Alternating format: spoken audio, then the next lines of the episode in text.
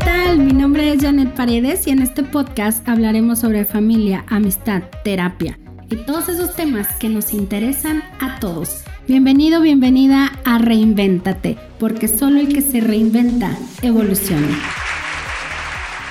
Hace unos días platicaba con Carla, una muy buena amiga y colaboradora, respecto a por qué es tan difícil que el ser humano reciba. Llegamos a la conclusión de que desde que somos niños nos educan a cuidar al otro.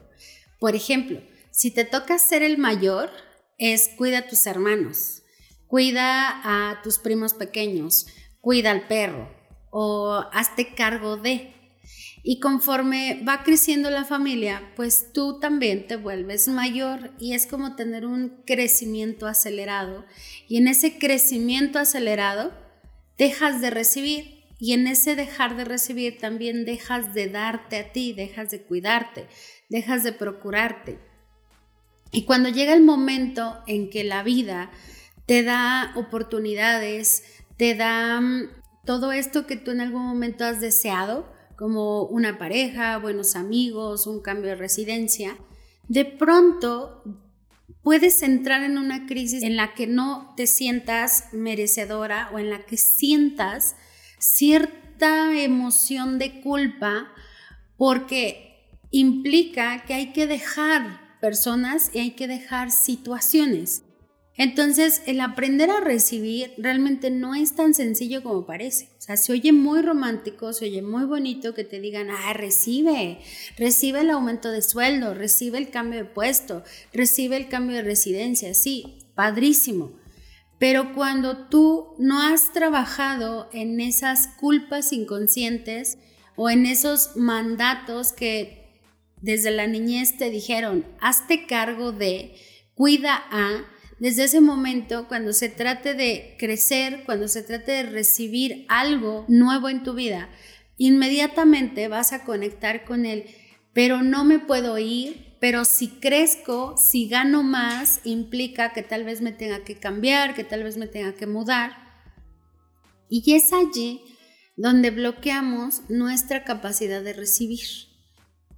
La otra es que tampoco estamos como en, eh, en, este desarrollo constante de aceptarnos completos, de aceptar que sentimos culpa, de aceptar que también queremos dejarlo conocido, pero que no sabemos cómo. También eh, de pronto nos cuesta aceptar el miedo, nos cuesta aceptar que nos duele, que vamos a dejar a la familia, que vamos a dejar atrás todo aquello que recibimos del sistema familiar. Y más cuando en ese entorno se nos dice, es que ellos dieron todo por ti. Es que cuando tú crezcas te va a tocar ahora ver por ellos. ¿Y qué crees? Que cuando se trata de crecer, vas a tener que ver por ellos. Por eso es que cuando se trata de un crecimiento profesional, económico, personal, de pronto es, prefiero no crecer, prefiero bloquear todas las posibilidades de manera inconsciente, porque si ocurre el crecimiento, me tengo que hacer cargo de, porque así está impuesto. Cuando tú descubres que hay miedos, que hay culpas, pero sobre todo las reconoces y también reconoces que es necesario salir de ese entorno porque ya no te llena, porque ya no te aporta y no porque lo que ocurre en ese entorno sea malo, o sea bueno, simplemente en este momento de tu vida ya no te aporta. Pero cuando no estamos habituados a trabajarnos, a contemplarnos y a sentirnos, entonces rechazamos. Rechazamos todo aquello que representa el crecimiento, porque cuando tú crezcas, te va a tocar dar, te va a tocar ver por los tuyos. ¿A quién le gusta hacerse cargo de los demás? A nadie. Pero ¿quiénes si expresamos que no nos queremos hacer cargo y que no nos compete y que no es algo que nos haga sentir plenos y felices? Muy pocos. Por lo tanto, todo lo que tenga que ver con el recibir va a generar ciertas emociones que están allí guardadas, que están ahí almacenadas. Pero como no estamos habituados ni hemos sido educados a preguntarnos constantemente qué siento, dónde lo siento, o acaso tú, tú fuiste educado, educada que te preguntes diario qué sientes, cómo lo sientes, dónde lo sientes, no lo sé. Habría que empezar a evaluarlo. Pero si tú realmente quieres aprender a recibir, primero pregúntate qué te genera el solo pensar recibir, el aumento a la pareja, el cambio de residencia. ¿Qué te genera el solo pensar en la palabra recibir? Porque recibir también implica la ayuda de los otros. Recibir implica reconocer que no sabes todo. Recibir implica conectar con la vulnerabilidad. Recibir también es aceptar que te puedes equivocar y que las cosas no pueden salir como tú quieres. Recibir, en esta palabra que a mí no me gusta, pero es muy conocida, es que el recibir te lleva a romper. Yo no estoy de acuerdo en la palabra romper, pero es como más entendible.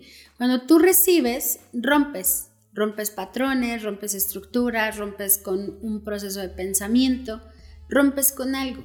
Pero en el recibir también hay un tema de dolor, también hay un tema de duelo, también hay un tema de separación.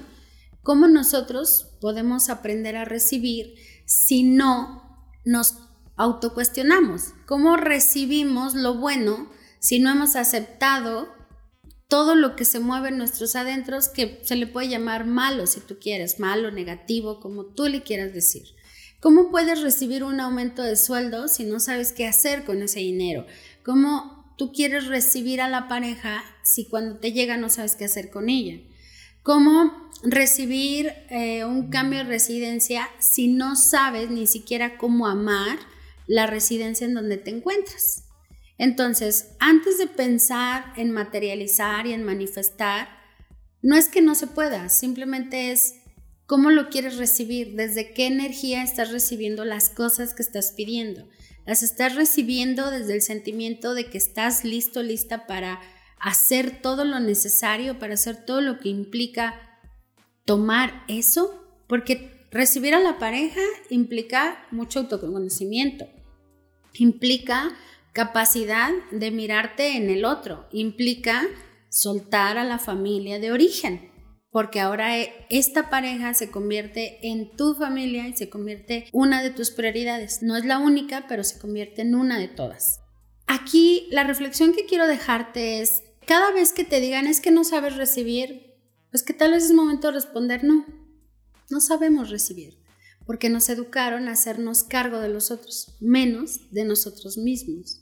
Y que si queremos recibir, pues el primer paso es hacerte cargo de ti, hacerme cargo de mí para saber qué es todo lo que hay allá adentro y comenzar a tomar acciones. ¿Para qué? Para recibir. Gracias por haberme acompañado en este episodio de podcast. Espero haber tocado un poquito de tus fibras, también haberte sacudido un poquito. Acuérdate que el autocuestionamiento es cuando tú aprendes a contemplar lo que ocurre en tus adentros y a partir de allí encuentras las respuestas para saber qué sigue en tu vida. Nos escuchamos en el próximo capítulo. Que tengas un gran día. Toda visualización acompañada de acción genera una vida extraordinaria.